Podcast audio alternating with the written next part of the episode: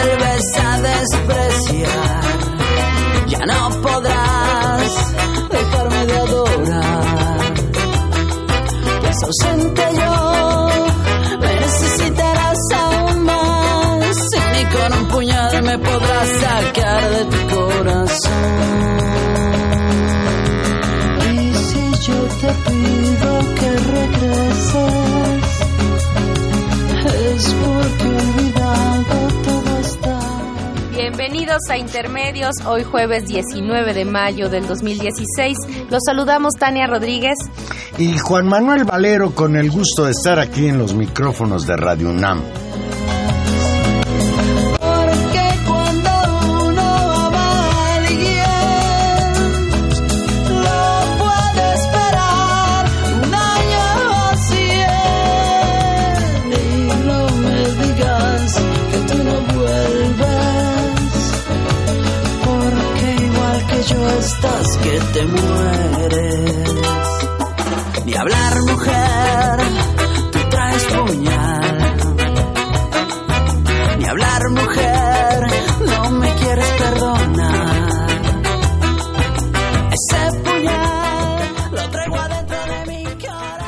Traes puñal. Sí, Café Tacuba en un disco clásico, El Re, de 1994, Valero, cuando este país parecía que estaba cambiando y donde pasaron muchísimas cosas. Hablando con Gil, decía un buen adjetivo para ese año, un año telúrico, el 94, y donde pues esto era lo que se escuchaba.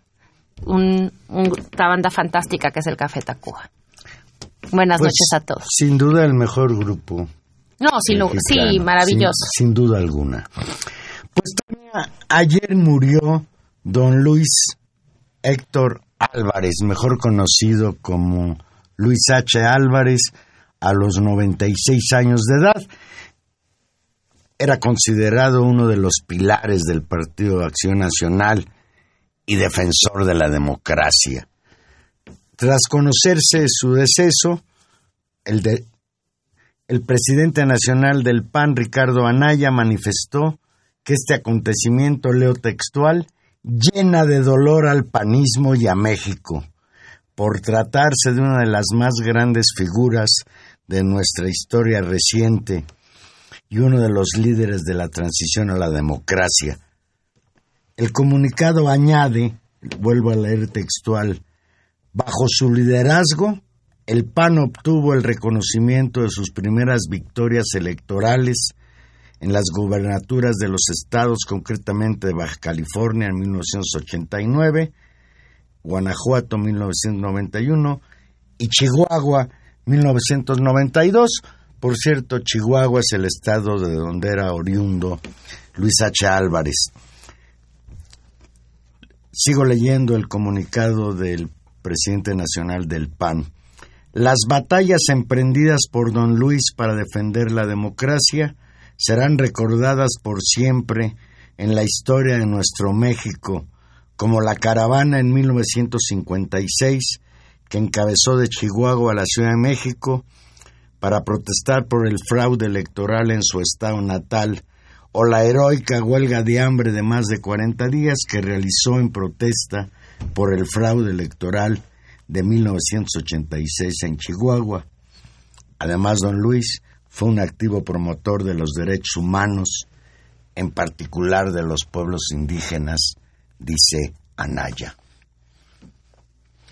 Pues Luis H. Álvarez Juan Manuel efectivamente es, es una de las figuras de la transición democrática y como ese mismo proceso, un hombre de claroscuros, artífice en buena medida de digamos, de, ese momento histórico que se abrió después de las elecciones históricas de 1988, en las que la oposición, incluida, eh, bueno, por supuesto, la candidatura de Cuauhtémoc Cárdenas, pero también incluso la de Manuel Cloutier del PAN, la de doña Rosario Ibarra de Piedra del del PRT eh, señalaron la que había habido un fraude electoral, un fraude que después...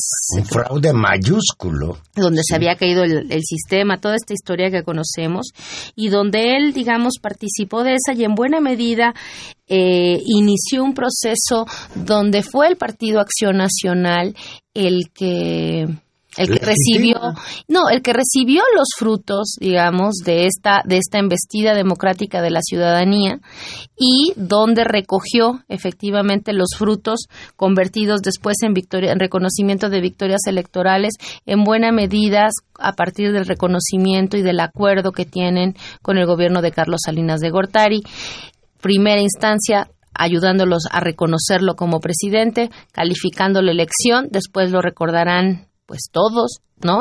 Si no, ya es un dato de la historia, en la famosa quema de la votación de la quema de las boletas de 1988. En un libro que publicó autobiográfico, se arrepiente de haberse dejado convencer por Diego Fernández de Ceballos de quemar las boletas en donde estaba, desde luego, oculto o como prueba el fraude electoral que llevó al señor Carlos Salinas de Gortari a la presidencia de la República, con todo lo que ha implicado eso para el país.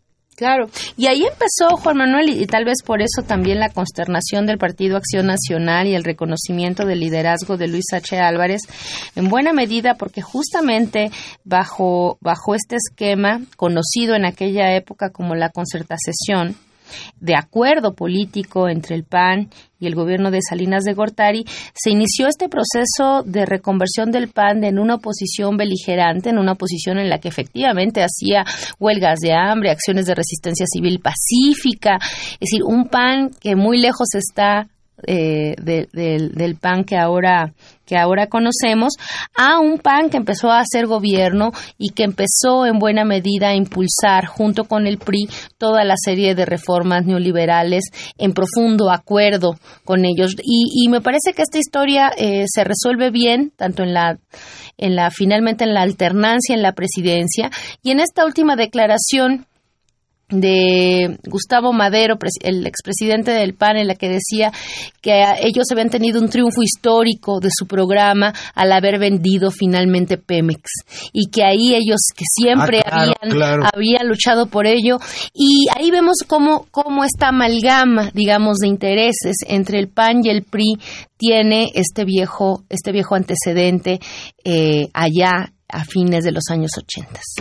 De acuerdo con una nota publicada por Álvaro Delgado en la revista Proceso, tras el fraude electoral, Cloutier y otros prominentes panistas como Fernández de Ceballos y Carlos Castillo Peraza pactaron con Salinas la validez de la elección a cambio de aprobar su agenda de reformas, a esto que tú te referías, entre ellas numerosas privatizaciones y restablecer las relaciones con la Iglesia Católica. Que es que esa ah. es la otra alianza, digamos, histórica del panismo como un partido cercano a, las creencias católicas, confesional, muy conservador en sus políticas públicas. El PRI ya es un partido cercano fíjate a que, las posiciones en algunas cosas, pero es notable cómo justamente con este en esta coyuntura donde Peña Nieto, digamos que bueno, una cosa afortunada, mandó esta iniciativa para el reconocimiento del matrimonio homosexual,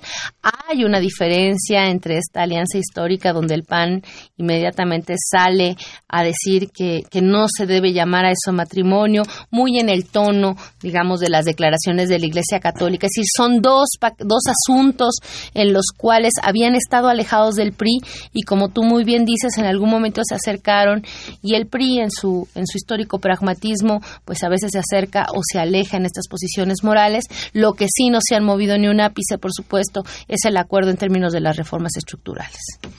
Pues en ese contexto, en el contexto del fallecimiento de Luis H. Álvarez, quizás el último panista histórico que había en el PAN, Álvaro Delgado, este magnífico periodista de la revista Proceso, acaba de publicar el libro titulado Peña Calderón, Historia de un amaciato, que ha levantado ámpula en la opinión pública. Leo textual la entrada del libro.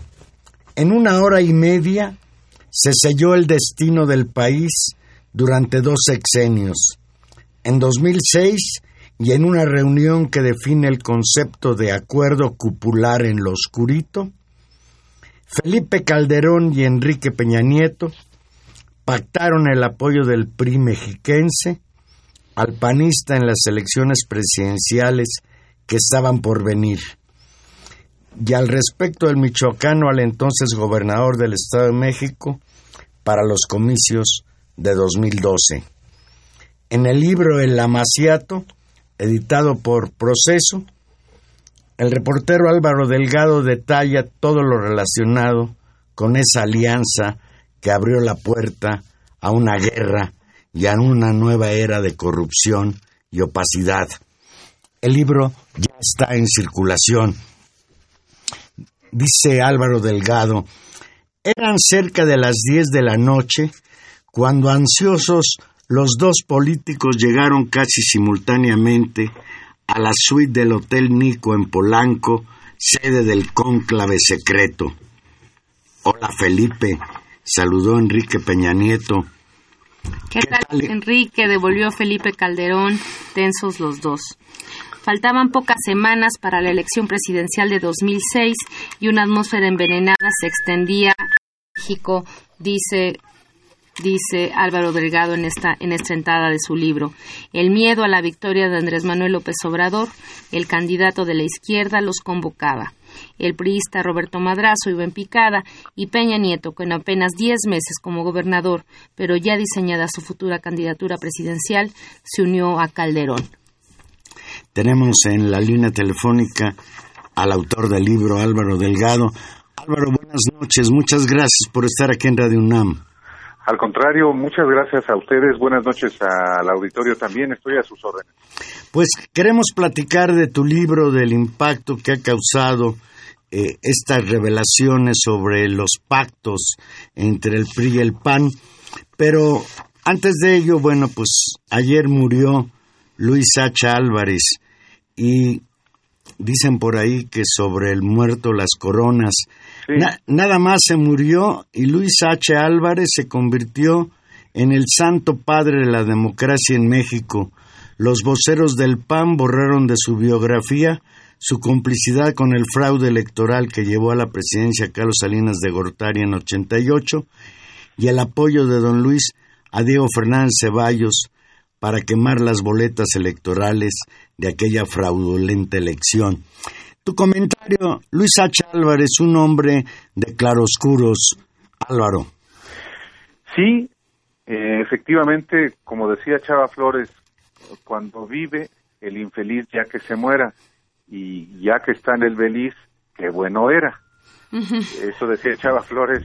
Eh, Con mucha pertinencia, por cierto. Sí, y en efecto, no solamente los eh, panistas, sino prominentes priistas eh, alabaron, siguen alabando la trayectoria de Luis H. Álvarez, ignorando no solamente ellos, sino de una manera muy notable la, la mayoría de los medios de comunicación, una, un hecho o un conjunto de hechos que en buena medida explican lo que hoy está pasando en este país no solamente que se haya convalidado el fraude electoral de 1988 y que se haya convalidado a Carlos Salinas para asumir la presidencia de la República en ese año, sino a mí me parece que el, el daño es mayor porque Luis H. Álvarez, junto con sus principales operadores en el PAN,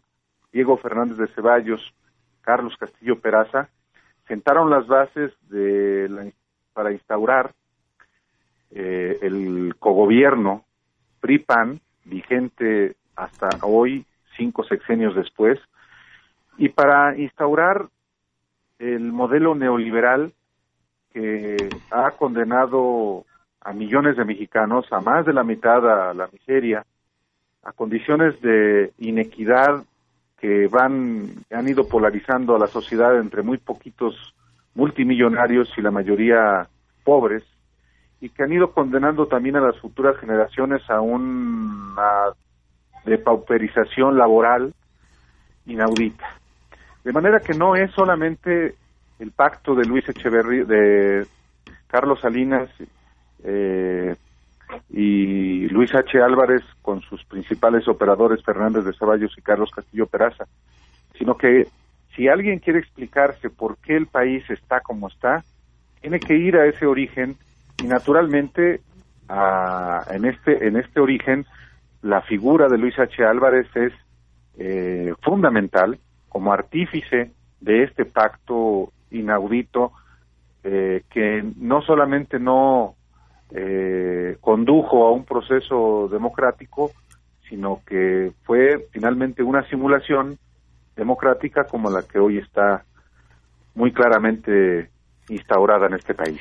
Álvaro, y ahí eh, tú ahora nos, nos das el antecedente de esta historia de las concertaciones donde donde efectivamente Luis H. Álvarez es el actor principal y en una coincidencia histórica donde, donde remueve la muerte de este personaje, hablar de esta historia y ponerla en la mesa, eh, viene absolutamente a cuento justamente con el libro que has publicado eh, titulado El Amaciato y donde si me, lo si me permite la expresión, cuentas la historia de una concertación recargada o 2.0.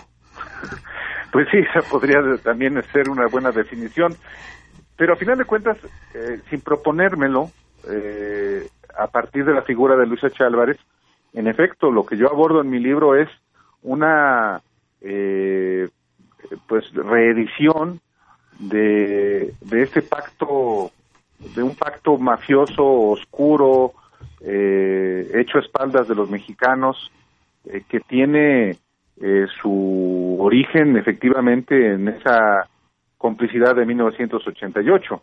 Yo hablo efectivamente de un pacto secreto Peña Calderón en 2006 que, y, que tuvo sus implicaciones en ese año, pero también en el año de 2012 cuando eh, Calderón eh, socava, sabotea la campaña de Josefina Vázquez Mota para que quede Enrique Peña Nieto en la presidencia de la República. Eh, es muy sabido ese, aunque también es cierto que se ha ido olvidando, eh, esa, ese contubernio de 1988. Eh, y es importante recordarlo ahora, así sea eh, a través de la muerte o de Luis H. Álvarez, pero en efecto, yo lo que mi libro documento, acredito, es que finalmente ese, ese contubernio establecido en el 88 sigue vigente. Eh, se reanudó también en, en el 2006, eh, porque, y luego en el 2012, porque nunca se rompió realmente. Álvaro, platícanos, eh, ¿cómo te enteraste tú de esa reunión, de ese pacto secreto en donde en- eh, Enrique Peña Nieto se comprometió a apoyar la, eh, con más de 200 mil votos a Calderón cuando se cerraban eh, la- eh, las encuestas en que prácticamente Andrés Manuel López Obrador lo había alcanzado y después es decir, ¿cómo te enteras tú y cómo confirmas tú esto que le da pues la validez al libro que acabas de publicar? Mira, bueno, mi, mi, mi, mi fuente principal en, proceso es el PAN. Yo le he dado cobertura al Partido de Acción Nacional desde hace muchos años y las fuentes eh, que yo habitualmente consulto la gente con la que hablo es del PAN. Entonces, eh, en particular en el año de 2012, eh, después de todo lo que aconteció eh, y que había cosas que se sabían, otras no, del abandono, eh, de la mala campaña misma de Josefina Vázquez Mota, yo tuve la idea de hacer un libro precisamente sobre el deterioro del PAN, la corrupción del PAN que en 2012 se expresó como nunca. Y en este contexto de ir eh, acreditando cosas o ampliándolas que yo había publicado en proceso en la cobertura de esa campaña del 2012, fue que eh, me enteré por dos fuentes diferentes de pues de que eh, primero la orden de Felipe Calderón de suspender una campaña que estaba afectando gravemente a Peña Nieto y en ese contexto que era una especie de pago de un favor de 2006. En ese contexto alguien me dijo es que Felipe está pagando lo que Peña le dio en 2012. ¿Y qué era eso? Bueno, pues un apoyo que le dio eh, Enrique Peña Nieto, como que, pero que no se sabía. Se sabía, eh, y ustedes lo recordarán, y el auditorio también, que en el 2006 eh, pues circularon las, se difundieron las eh, conversaciones telefónicas del Becer Gordillo con gobernadores, entre ellos el de Tamaulipas, Eugenio Hernández. Se supo también por confesión propia del entonces presidente del PAN, Manuel Espino, que dijo haber hablado con varios gobernadores para que apoyaran a Calderón y ya no a, a, a Peña Nieto, a, perdón, a Roberto Madrazo, que era entonces candidato presidencial. Pero de lo que no se sabía era de la aportación que hizo Enrique Peña Nieto, entonces gobernador del Estado de México, y ya desde entonces, desde 2006, claramente perfilado o con un proyecto muy claro presidencial. Entonces, en ese contexto fue que yo, primero por esa fuente, me dijo que había Peña Nieto apoyado a, a, a, a Felipe Calderón, este, y en la búsqueda de más detalles di con otra fuente que me dijo, pues es que fueron 200 mil votos. ¿Cómo que 200 mil? Pues sí, eso dice, eso dice fulano de tal. ¿Quién es ese fulano de tal? Pues el uno de los protagonistas, eh, realmente el organizador de esa reunión que yo describo al inicio de mi, de mi libro, que es el actual diputado federal Ulises Ramírez, que en 2006 eh, para quienes no lo, no lo recuerdan, eh, este, fue el coordinador de la campaña de Calderón en el Estado de México, era candidato a senador y era alcalde con licencia del municipio de Tlanepantla. De manera que, pues al tener yo ya varias información al respecto, fui, busqué a quienes podían dar eh, crédito a esa versión eh, y uno de los que o de los que podrían dar crédito pues eran los asistentes Peña, Luis Videgaray, Jesús Murillo Caran de parte de, del PRI, eh, Calderón, eh, Juan Camilo Mourinho y que ya había muerto y Ulises Ramírez. Yo busqué a Calderón, hasta la fecha se ha negado a hablar conmigo, busqué a a, Ulises Ramírez. Y al principio renuente, eh, pero finalmente con yo lo yo lo conozco desde hace tiempo también. Y eh, extrañado por por lo que yo sabía primero me preguntó que quién me lo había dicho y este y después eh, finalmente terminó por confirmar no solamente la la reunión que se celebró efectivamente semanas antes de la elección presidencial de 2006, sino muchos más detalles, algunos de los cuales ya no los incluyo en el libro porque lo, el dato sustantivo es efectivamente haber acreditado esa, esa reunión secreta. Y claro, el propio Ulises Ramírez afirma que no solamente Peña este, comprometió esos votos, sino que lo cumplió. Y yo le pregunté a cambio de qué, a cambio de impunidad, y él me respondió, como en el libro lo señalo, que pues no, que era un asunto de un acuerdo político. El caso es que la reunión está más que acreditada y creo que explica en buena medida esa relación que Calderón y Peña Nieto tuvieron a lo largo del sexenio eh, pasado y que fue completamente tersa. Claro, completamente tersa en, en, de cara a una presidencia panista que lo lógico, digamos, e incluso en una en una democracia que se precie de serlo, pues el partido tendría el incentivo de mantenerse en el poder y donde efectivamente el candidato que despuntaba de uno de los del partido oposición más importante que sería en ese entonces el PRI y Peña Nieto jamás fue molestado ni tocado con el pétalo de una rosa Álvaro. Ese acuerdo político eh, del que hablas eh, aparece otro actor que hasta el momento no has mencionado y tiene que ver ni más ni menos con la que ahora se propone como la candidata panista a la presidencia Margarita Zavala esposa del expresidente Calderón Efectivamente. O sea, yo, yo el libro lo, lo concluyo este, con un episodio que también mucha gente ya ha olvidado, pero que tiene que ver con esos pactos, con estos pactos de impunidad que se establecieron en este cogobierno PAN-PRI desde 1988.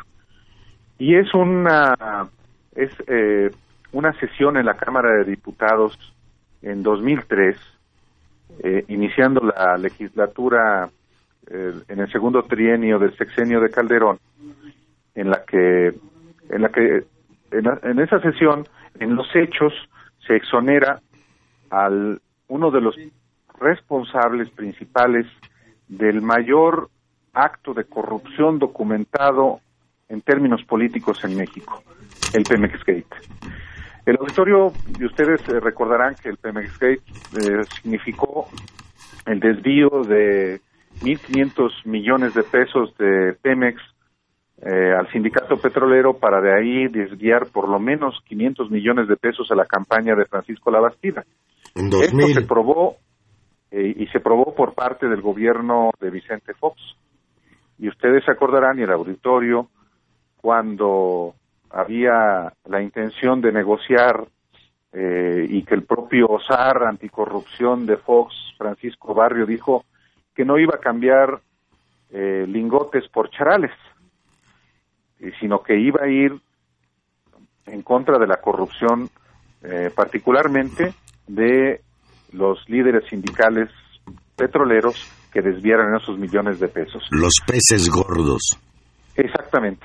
Y en una sesión en la Cámara de Diputados, eh, cuando se había ya perfilado el desafuero del senador Aldana, era el el tesorero del sindicato petrolero, se da una negociación al más alto nivel con Felipe, con Felipe Calderón como secretario de Energía, Santiago Cri como secretario de Gobernación, naturalmente Vicente Fox como presidente de la República, el Bester Gordillo, que era la coordinadora de los diputados periodistas, y Miguel Ángel Yunes como el principal brazo jurídico del Bester Gordillo. Ay Álvaro, qué, qué, qué, qué elenco más terrorífico. A ver, y eh, el mano derecha, otra mano derecha del Bester Gordillo en la Cámara de Diputados, el actual gobernador de Puebla. Exacto. Eh, este Moreno Valle, Miguel Ángel Osorio Chón, vicecoordinador del grupo parlamentario de, del PRI, que coordinaba eh, el Bester Gordillo. Todos esos personajes que hoy están vigentísimos. Ah, bueno, y naturalmente Margarita Zavala, vicecoordinadora del grupo parlamentario en la Cámara de Diputados, y Francisco Barrio, el coordinador entonces, el ex SAR Anticorrupción, todos se ponen de acuerdo y se exonera en los hechos al tesorero del sindicato petrolero, el artífice, junto con Romero de Champs, del Pemex Gate y queda ese asunto en la impunidad.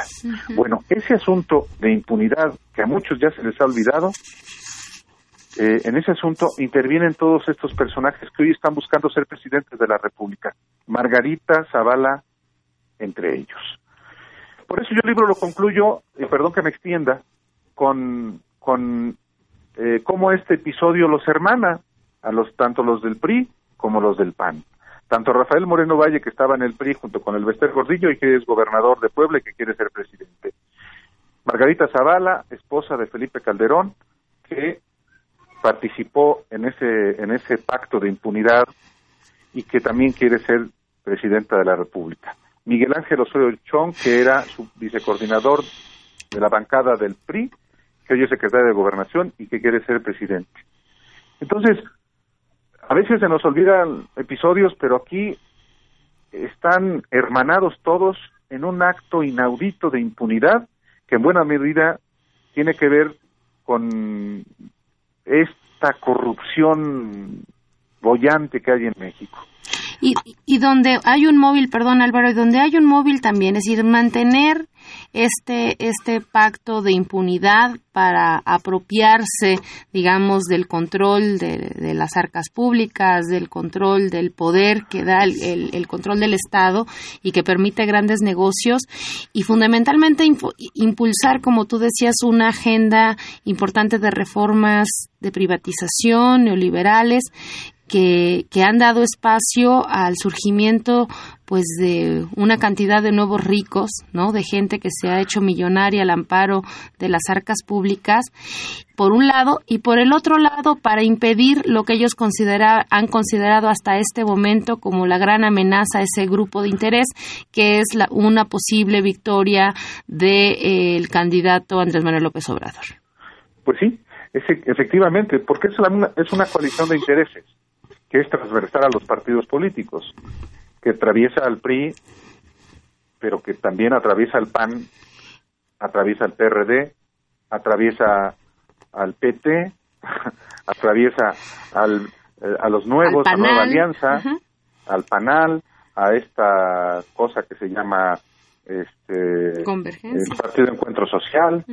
Entonces, es una es, es pura corrupción o sea, ese es, ese es el, el, asunto de fondo, es pura corrupción eh, eh, que está perfectamente vinculado al modelo eh, económico vigente, que, que precisamente, o, uno puede decir también, bueno, pues, el neoliberalismo es una manera de, de, de, que tienen los críticos de expresarse en contra de las reformas que son mm. necesarias para el país.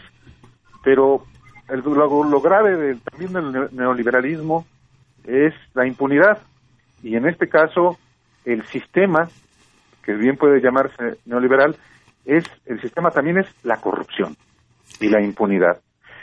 Por eso en el, en el libro hay en el libro hay historias en las que no teorizo, yo solamente describo acontecimientos que explican por qué Felipe Calderón, pues no que puede criticar ningún acto de corrupción del gobierno de Peña, ni a Peña en específico, precisamente porque son cómplices, ni Margarita Zavala.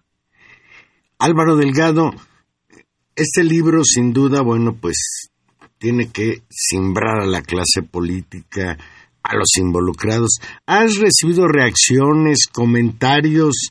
¿Ha repercutido en tu libro en los medios? ¿Cómo percibes eh, la atmósfera tras la publicación de este amaciato? O yo te diría, al pacto de impunidad acompaña un pacto de silencio, Álvaro. Sí, naturalmente. Sí, he tenido muchas reacciones, eh, todas sordas, digamos, la mayoría sordas por parte de ejemplo, de panistas. Eh, el libro se está leyendo muchísimo, más de lo que este, puede pensarse por la difusión que ha tenido en medios, que ha sido más bien escasa o casi nula en los medios convencionales. En las redes sociales, sociales ha sido otra cosa. Eh, pero el libro se está leyendo, tan es así que ya el, precisamente Antier, el director de proceso, que es eh, la casa que edita este libro, tenemos ya nuestra propia editorial, eh, me decía que iba a haber una reimpresión. Comenzamos con 10.000 ejemplares. Eh, al cabo de una semana de que está comenzando circulando, pues ya vamos por otra reimpresión, una la primera reimpresión, lo cual significa que las cosas están siendo pues buenas en términos de la recepción de, de, del libro por parte de los interesados. Está leyendo mucho y, de, yo muchos panistas, en especial con los que, que son los que yo con los que yo tengo más comunicación, eh, lo están leyendo. Un panista prominente me habló el viernes y me dijo que con todo el dolor de su corazón, este, pues tenía que reconocer que el libro es un retrato de lo que es el PAN. Claro. Eh, sí, también, bueno, Felipe Calderón mandó a través de su oficina una carta eh, tratando de desvirtuar algunos episodios, una carta a la que le doy respuesta y, que se publicará seguramente en este número de proceso. Eh, he sabido también de, de las reacciones que ha habido por parte de Josefina Vázquez Mota, de, del presidente nacional del PAN, Anaya, eh, todas, eh, digamos, en el sentido de que, pues sí, las cosas en el 2012 así fueron. Y sobre las cosas del 2006, pues también que así fueron. Entonces, eh, el, la gran, el gran, digamos, eh, objetivo se ha, logrado. ¿Y cuál es y, cuál es el objetivo? Pues sencillamente informar a los mexicanos, más allá de su filiación política y más allá si son panistas, periodistas, perredistas o, o López Obradoristas, el objetivo que yo tengo, porque soy periodista, es informar de un asunto que le concierne o de asuntos que le conciernen a los mexicanos, asuntos de interés público, y, yo digo, explican en buena medida lo que está pasando en este país, sin teorizar, sin elucubrar, sencillamente ateniéndome a información verificada, eh, el libro es vasto en, en, en, en, historias.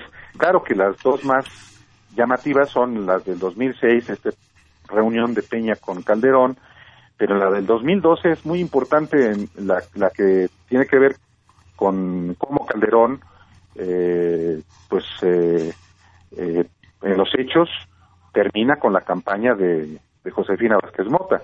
Entonces, en ese sentido, yo estoy muy contento porque porque pues ese es mi trabajo eh, y él ha tenido una gran recepción en, en muchos mexicanos.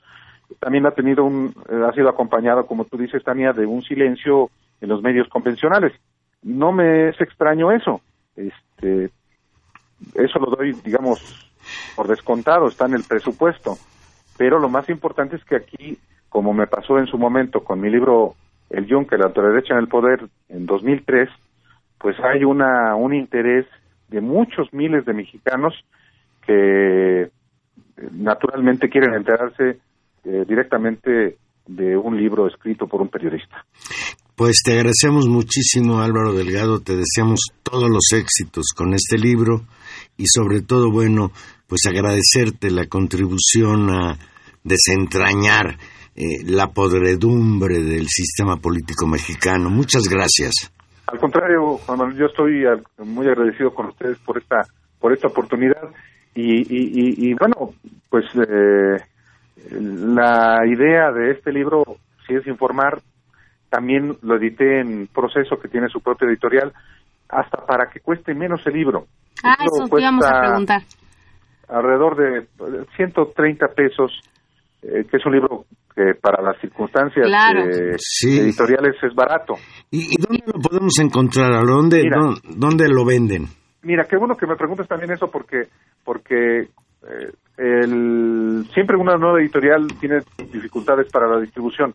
Bueno, está prácticamente distribuido en las principales librerías, en las principales cadenas. Me refiero a Gandhi, a Fondo de Cultura Económica, este, a las librerías grandes. Mucha ¿Está, está en las decir tiendas estas de los búhos?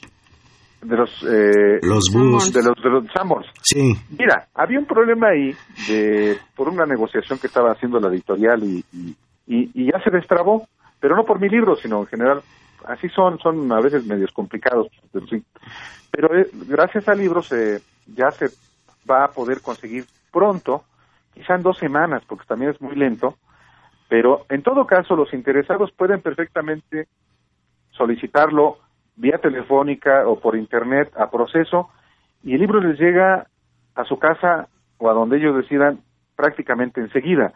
De manera que el libro es posible verlo en su versión eh, impresa, este, conseguirlo relativamente fácil.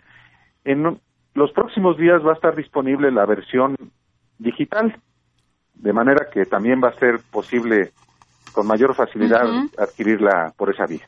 Bueno, pues ya saben todos a leer el libro de Álvaro Delgado, como una tarea ciudadana de, de informarnos y Peña Nieto y Calderón, historia de un amaciato. Muchísimas gracias, Álvaro.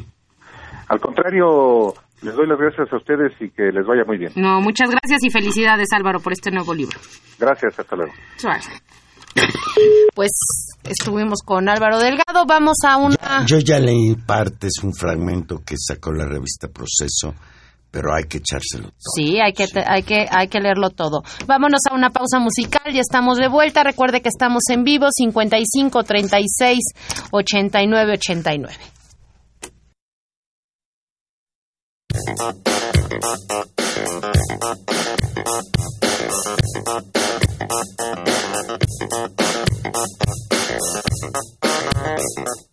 Yo flecha por polen, flecha ser. Flecha agua sube nube, árbol, flecha oxígeno, No piense, hija mía, ¿acaso Dios nunca muere? ¿A qué Dios te refieras? Todo de eso depende. Hay dioses que pensaron que el mundo era infinito y no hay equilibrio entre los reinos, hijo mío.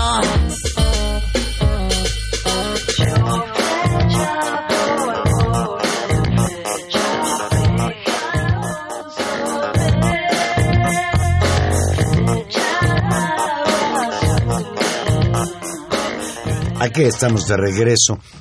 Bueno, pues pasamos a otro aspecto de la terrible realidad mexicana.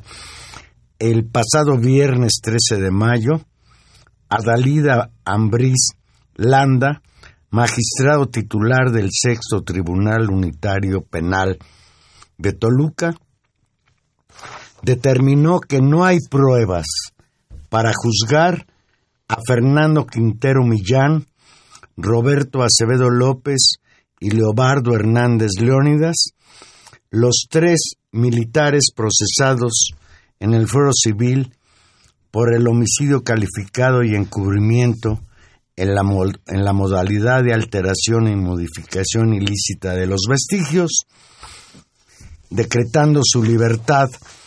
Con esta resolución quedaron libres todos los elementos del ejército que participaron en los hechos terribles del 30 de junio de 2014 en Tlatlaya, Estado de México.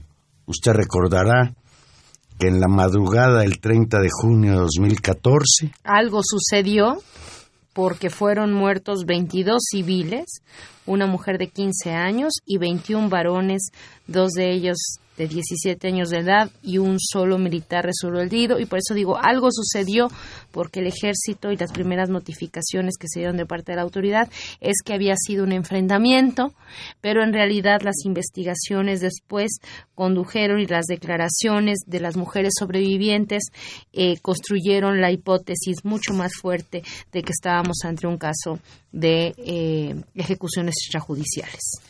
En su recomendación, la Comisión Nacional de los Derechos Humanos determinó que entre 12 y 15 de los 22 civiles muertos fueron víctimas de ejecución arbitraria y tres mujeres sobrevivientes declararon que si bien existió un enfrentamiento en un principio, la mayoría de los civiles se encontraban ya rendidos a disposición del ejército para después ser privados de la vida. Esta resolución que se dio el viernes 13 de mayo eh, por, la, por el Sexto Tribunal Unitario Penal de Toluca señala o sostuvo que alguien efectivamente privó ilegalmente de la vida a los civiles.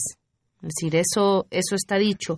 Pero no se pudo determinar si los responsables fueron los militares procesados arguyendo que se requerían mayores elementos probatorios que los que aportó el Ministerio Público de la Federación. Y aquí hay una cuestión que es importante. Se ha dicho que fue la Procuraduría General de la República la principal responsable de que no se pudiera castigar a los culpables, porque nuevamente, como siempre lo hace la Procuraduría General de la República, hizo una investigación mal hecha, contradictoria, que según el juez no le dio los elementos suficientes para dictar condena.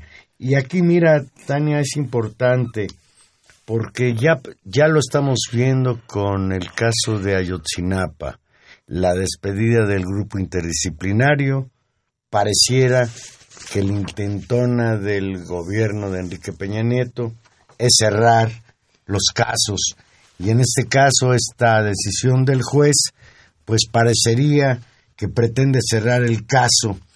En un comunicado emitido el 17 de mayo, el día de ayer, el día de antier, 16 organizaciones de derechos humanos señalaron que dicha decisión judicial evidencia un poder judicial de la Federación poco efectivo para juzgar los casos de graves violaciones a los derechos humanos, pero también muestra la responsabilidad de la Procuraduría General de la República en la, realización de una acusación deficiente y falta de investigación por su parte. Una prueba importantísima de ello es que la Orden General de Operaciones que instruyó a la unidad castrense involucrada en los hechos a batir delincuentes en horas de la oscuridad sigue sin ser investigada, sigue en la oscuridad. Nos han, primero nos presentaron como que había habido un enfrentamiento. Incluso salió el señor gobernador del Estado de México, Rubiel Ávila, a felicitar al ejército por haber acabado con esa banda de supuestos narcotraficantes. Después nos dimos cuenta de que se había tratado de un ajusticiamiento y en un principio se pensaba, se decía, estos soldados actuaron motu propio, desobedeciendo lo que es el rigor militar, etcétera, que impide violar los derechos humanos. Pero lo que queda oscuro es si estos soldados actuaron por sí mismos o recibieron la orden de abatir delincuentes.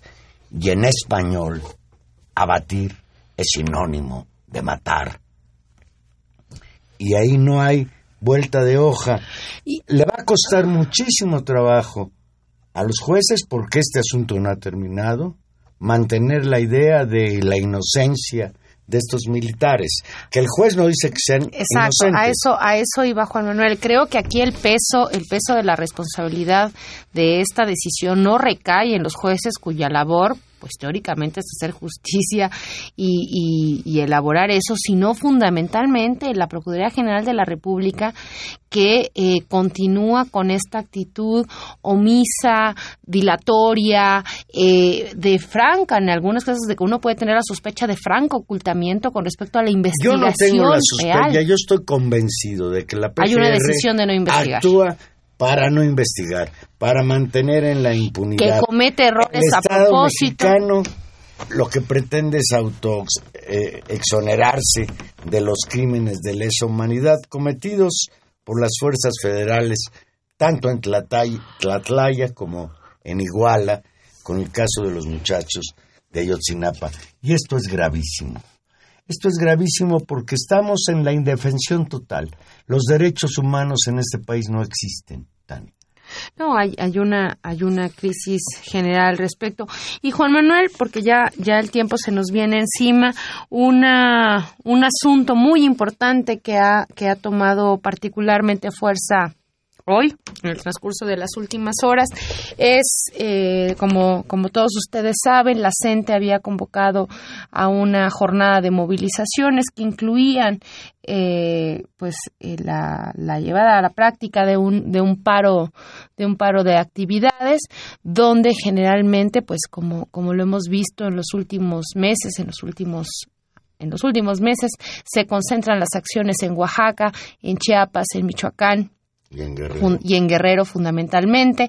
Eh, hoy eh, al, a media tarde eh, salió el secretario de Educación Pública en esta actitud siempre desafiante, me parece siempre Beligerante. beligerante con este discurso que, que lo ha venido caracterizando de eh, aplicar la ley, la Ley Federal de Educación, que señala que a las tres faltas que se registren en un lapso de 30 días sin justificación, los maestros serán separados de su cargo.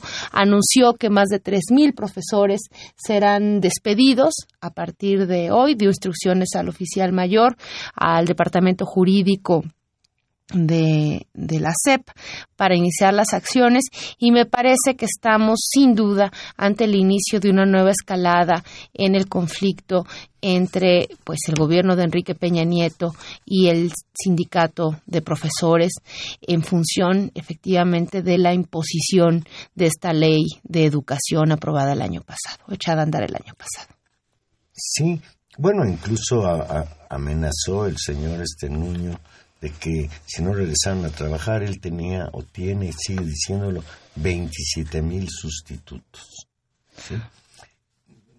Los líderes de la CENTE, sobre todo los líderes de la sección 22 de Oaxaca, han señalado también en una postura retadora que se atreva el señor a despedirlos y a nombrar 27 mil Lo que sí es que en el escenario general, digamos, de la situación, de esta crisis política, de esta crisis de derechos humanos, de esta situación, digamos, de profundo desgaste y de abuso de esta clase política, o sea, asociándolo incluso con, con lo que platicábamos con Álvaro Delgado, el escenario eh, del país es, es realmente muy complicado y lo que sí se, se muestra en jaque, Juan Manuel, es esta, el desempeño de pues del andamiaje democrático y de cierta normalidad democrática que parece que se cae se cae a pedazos y de una, una enorme conflictividad social, a veces expresada abiertamente en movilizaciones y a veces expresada simplemente en pues en la en el desafío de pequeños grupos y en el malestar generalizado de la sociedad mexicana con el gobierno de Peña Nieto. No, y por otro lado, bueno, los maestros de la Coordinadora Nacional de Trabajadores de la Educación, yo no me cansaré de señalarlo, tienen razón en sus demandas. Lo que sucede a menudo es que sus tácticas de lucha los separan de la sociedad y si a esto le unes la campaña del linchamiento brutal, el otro día Milenio tituló Siguen las necedades de la imagínate tú esto, sí, eh, pues no, no abrigamos nosotros esperanzas de que las cosas se resuelvan. El gobierno de Peña Nieto no, da- no va a dar marcha atrás a la reforma educativa y pues tal parece que los maestros tampoco van a dar marcha atrás en sus exigencias de echar para atrás las reformas, la reforma educativa en particular. sin duda hay que estar hay que estar atentos al, al desarrollo de este conflicto y por supuesto pues eh, velar porque porque en esta escalada no, no estemos ante una nueva situación de abusos y de y del franco autoritarismo con el que por lo menos discursivamente y en términos de sus acciones también han caracterizado al secretario Nuño. Dante Sámano Chaires, que nos llama de Tlalpan, dice, las fuerzas militares no son autónomas, siempre están subordinadas a mandos eh, superiores. En el caso de Tlataya, o fueron órdenes del comandante de la zona de la región, yo no- ya no les hagamos el cardo gordo a quienes dicen que actuaron por cuenta propia. No, pero ahora estamos peor. Dante, no solo dicen que actuaron por cuenta propia, sino parece que alguien está muy interesado en que son inocentes. Pues y sí. aquí, aprovechando incluso la llamada de Dante, es interesante. Están y estuvieron encarcelados ocho, ya están libres los ocho. Estos eran los tres últimos. Y estamos hablando de los autores materiales, de ese, pues, ¿cómo le podemos llamar? Ajustizamiento, pues, asesinato vil. sí. Pero que yo sepa, ninguno de los mandos, ninguno de los jefes de ellos estaba también bajo investigación. bajo investigación. Dice Manuel Munguía, comenta efectivamente sobre sobre las al que llama el nuevo jefe de la policía Aurelio Nuño Pues tal y esta parece, y esta sus declaraciones son policíacas. son muy policíacas. La señora Cárdenas, que, que también caracteriza a, a Luis H. Álvarez, efectivamente como un, como un actor, dice que ahora, eh, digamos que, que traicionó los intereses del PAN, de la lucha de Cloutier y que ha estado a favor de la de la venta del Estado. Y por otro lado, la llamada de Luis Reyes, que, que, nos, que nos pone en la mesa, Juan Manuel, un tema al que, al que tendremos que darle espacio en las próximas semanas, que son los procesos electorales, no solamente en el país, de los cuales hablamos hace, hace algunas semanas, sino en la propia Ciudad de México, con eh, las campañas por la constituyente y lo que se ve como una polarización fuerte entre Morena y, los gobiernos perredistas. Vamos a ver de qué tamaño en este, en este, en este contexto tan polarizante y de acciones, eh, digamos, de, regresos autoritarios, vamos a ver también en la Ciudad de México. Así que Luis Reyes, eh, aquí tomamos, tomamos en cuenta la llamada sobre, sobre este tema que hay que darle, hay que darle seguimiento. Bien, pues ya nos vamos. Estuvimos hoy con ustedes en los controles técnicos, don Humberto Sánchez Castrejón, gracias Humberto, en la producción Gilberto Díaz Fernández y en los micrófonos. Tania Rodríguez, escúchenos el próximo jueves a las 8 de la noche aquí en Intermedios. Y Juan Manuel Valero, que desea que tengan una muy bonita noche. La tarde, por cierto, hoy estuvo espléndida en la Ciudad de México. Adiós.